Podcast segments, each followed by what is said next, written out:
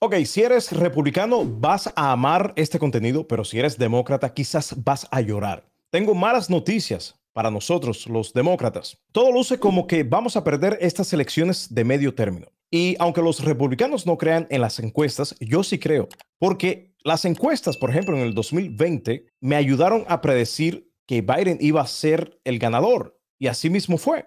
Pero ahora luce como que va a ser el apocalipsis para los demócratas. Si no salimos a votar este noviembre, no solamente vamos a perder la mayoría en el Senado, la mayoría quizás en la Cámara Baja también, la gobernación en estados claves como por ejemplo Georgia, Texas y la Florida. Esto va a ser el fin para eh, el Partido Demócrata y va a ser el final para el país como lo vemos, como existe actualmente, porque vamos a vivir en un estado autoritario, racista y homofóbico donde los republicanos obviamente van a pasar leyes como ya lo estamos viendo en estados como Florida y Texas, leyes como encarcelar mujeres simplemente por practicarse un aborto, por ser dueñas de sus propios cuerpos. Va a haber leyes que limitarán nuestra libertad de expresión, nuestras libertades individuales. Habrá más persecución aún a las minorías y en este mundo nuevo que viviremos, en este nuevo país que viviremos, solamente las corporaciones y los oligarcas de este país se beneficiarán de todo esto, de todo este caos.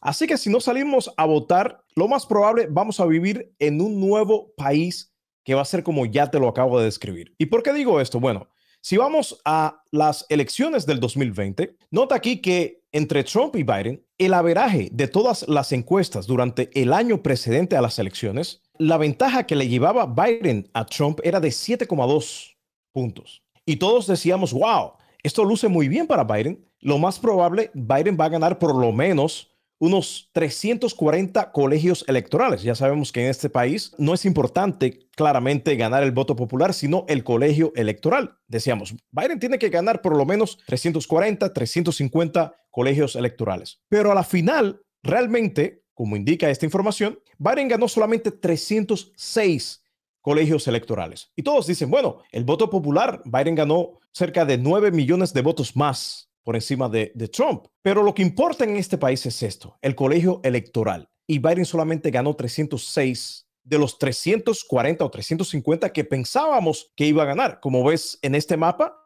está casi rojo, representando el color rojo a obviamente al Partido Republicano. O sea que en otras palabras, lo que estoy tratando de decir es que para que los demócratas le pueden ganar a los republicanos, en las encuestas los demócratas tienen que aventajar a los republicanos con por lo menos cinco puntos en todas las encuestas. De lo contrario, no sabemos qué va a pasar claramente. Y lo más probable, basado en lo que hemos visto anteriormente, los republicanos ganarían en unas elecciones donde, por ejemplo, el demócrata esté aventajando por dos puntos, solamente por un punto, por tres puntos, o estén empatados. Y eso es lo que me preocupa, que las encuestas muestran, por ejemplo, vámonos al estado de Georgia, donde hay elecciones para el Senado de los Estados Unidos. Ahí está a la izquierda el incumbente demócrata Warnock y su oponente republicano Walker. En casi todas las encuestas, Walker le está ganando a Warnock. Esto para mí luce como que es una carrera perdida. Seguimos en Georgia. Esto es para la gobernación de Georgia. El incumbente está a la derecha ahí, es uh, Kemp, y a la izquierda está Abrams, quien es la oponente demócrata. Como ves en las encuestas, Kemp en averaje le gana con 5.3 puntos a Abrams. Esta es otra carrera perdida si no salimos a votar. Lo más probable es que este gobernador republicano sea reelecto a la gobernación de Georgia. Pasamos a la Florida. Ahí vemos a la derecha Rubio, quien es el incumbente republicano, y a la derecha su oponente. Rubio le está ganando en averaje con 9 puntos en todas las encuestas. Esta es otra carrera perdida. La gobernación de la Florida luce igual. DeSantis le aventaja a su oponente demócrata con un averaje de 8,8 puntos.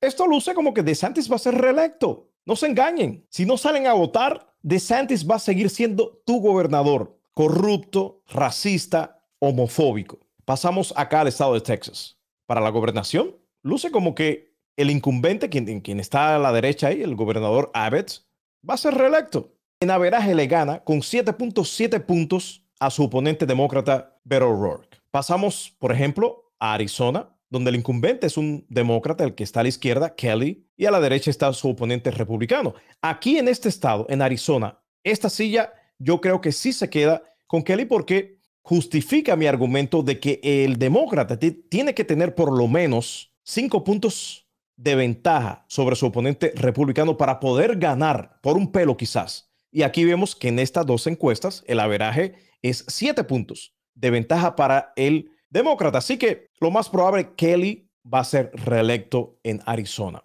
Ahora, en Pensilvania, todos son nuevos y luce como que también el demócrata va a ganar, Fetterman, porque vemos que en el segundo cuadro acá le está ganando su oponente por 48 eh, a 38. Ahí, ahí, están, ahí van 10 puntos. Y con Dr. Oz le está ganando 44 a 42 con dos puntos nada más. Pero bueno, en conclusión, todo luce que en la mayoría de los estados los republicanos están aventajando a los demócratas y para que los demócratas puedan ganar por un pelito nada más, tienen que tener por lo menos cinco puntos de ventaja sobre sus oponentes eh, republicanos. De lo contrario, van a perder. Así que si no salimos a votar, nosotros, los demócratas, este próximo noviembre, vamos a tener un nuevo país, un nuevo país donde solamente habrán leyes draconianas que nos van a quitar nuestras libertades de expresión, libertad individuales, leyes racistas, homofóbicas, etcétera.